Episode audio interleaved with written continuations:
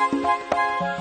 魅力中国，欢迎您的持续锁定收听，来到今天的中国传奇。那么接下来呢，我们要向您介绍一种来自侗族的古老的非物质文化遗产，就是侗族的木结构建筑营造技艺。嗯，其实呢，侗族人可以说是天生的艺术家，民间工匠的建筑才能都十分的高超。嗯，他们建造的像鼓楼、风雨桥和呃这个民居时啊，不用一张图纸，整个结构呢都能。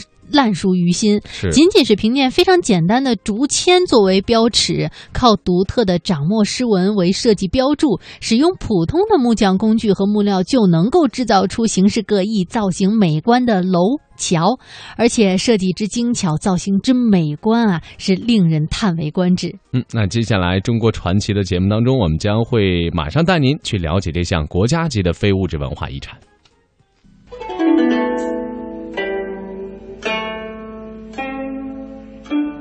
族是古代越人的一支，也是我国古老的民族之一。现在主要分布在湖南、湖北、贵州和广西交界地区，多在山谷、平原和盆地之间依山傍水而居。侗族人多选择依山傍水的风水宝地建村寨，大大小小的村寨连成一片，吊脚楼排列的整齐有序。充满了特有的民族风情。在这里最有特色的要数鼓楼和风雨桥了。可以说，有寨必有鼓楼，有河必有风雨桥。因为桥上有廊有亭，既可行人又可避风雨，故称风雨桥。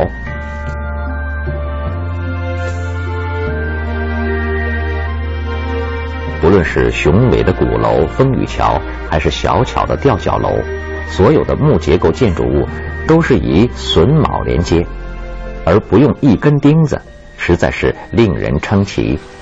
侗族木构建筑源远流长，早在一千多年前，侗族先民就有了以树积木以居其上，名曰甘蓝。侗族到今天已经形成了居民楼、鼓楼、风雨桥。寨门、凉亭等比较完备的木构建筑体系。侗族工匠们在建造的时候，喜欢综合使用直线、斜线、曲线、折线进行多重的组合构图，这也就使得侗族的木构建筑比例协调、均衡对称，充溢着朴实自然、稳定规范的形式美感。研究员黄小平是这样评价侗族的木构建筑的：侗族木建筑的特点。主要表现在文化特色和技艺特色两方面。文化特色主主要是说呢，侗族木建筑它不仅仅是一个建筑，还蕴含着非常丰富的文化信息。它和侗族的文化传统、生活方式、宗教信仰都是息息相关的。在众多侗族木构建筑当中，最有特色的莫过于鼓楼和风雨桥了。它们都是侗族木构建筑艺术的结晶。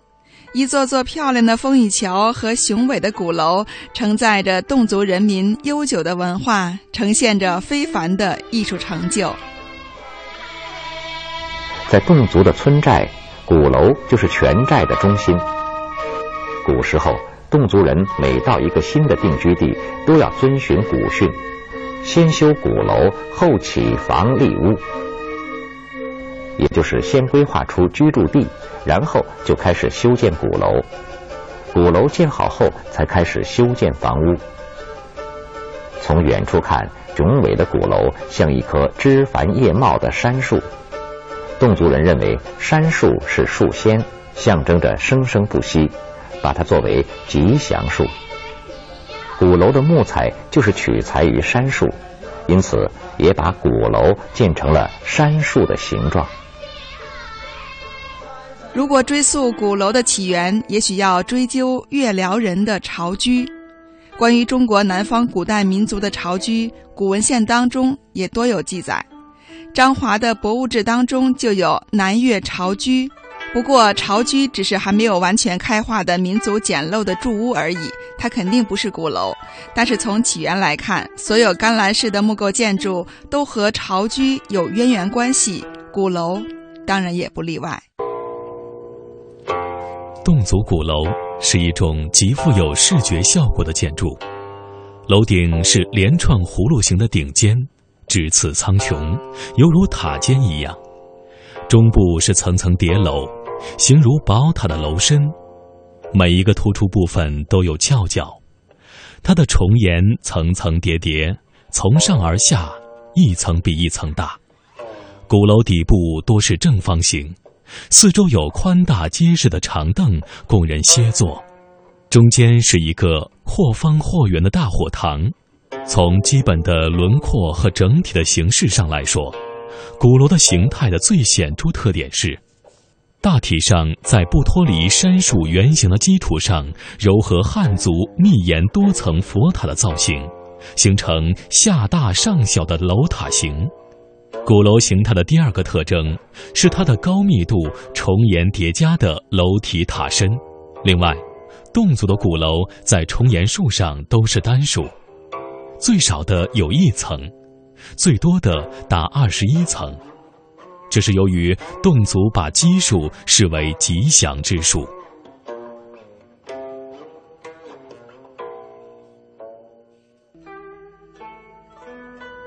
根据侗族的习俗，鼓楼在侗族各类木构建筑当中占有至关重要的地位。修鼓楼也是寨子里所有人的责任和义务，因此大家都是有钱出钱，有料出料，有力出力，共同建造。研究员黄小平说：“鼓楼历来都是一个寨子政治、军事、文化的中心。军事中心主要是指。”外来入侵的时候，全村的男女老少一听到鼓楼里面的鼓声响起，大家都一起行动，奋起反抗。政治中心主要是指鼓楼是侗族人民集体议事的一个场所，而文化中心主要是说侗族的很多集体的文化活动都在鼓楼里面举行。时至今日，鼓楼的军事功能已经消失了，但它仍然是今天侗寨侗族人民政治文化活动的中心。除了可以报警，鼓楼在侗族寨子当中还有着重要的社会功能。那么，鼓楼为什么会有这些重要的作用呢？在侗族三江地区就流传着这样一个传说。从前有一户人家，有兄妹三人，大哥叫阿板，二姐叫楼妹，最小的弟弟叫阿泽。聪明的弟弟阿泽提出要用杉树造一座高大的木楼，全村人都觉得这个提议好，于是纷纷捐木材帮助他修建。木楼建好后。哥哥阿板又做了一面巨大的鼓，安放在楼上。因为有鼓有楼，因此人们就称它为鼓楼。心灵手巧的二姐楼妹拿出自己织的动锦和精美的竹器，挂在鼓楼里，使鼓楼变得更加美观了。人们都称赞楼妹不但人长得漂亮，手更巧。当时寨子里的财主儿子听说了楼妹不但漂亮，而且织的一手好动锦，便起了歹意，决定抢楼妹做新娘。但是楼妹已经与寨子里的一个小伙子互生爱慕之情，因此坚决不答应嫁给财主的儿子。这一天晚上，楼妹和自己的心上人爬上了鼓楼，敲响了鼓。寨子里的人不知道发生了什么事，赶紧都跑到鼓楼来。楼妹告诉了大家事情的经过，请大家替她做主。最后，村民制止了财主儿子的恶行，并让他受到了惩罚。此后，鼓楼不但成了全寨人商议大事的重要场所，也肩负起了报警的功能。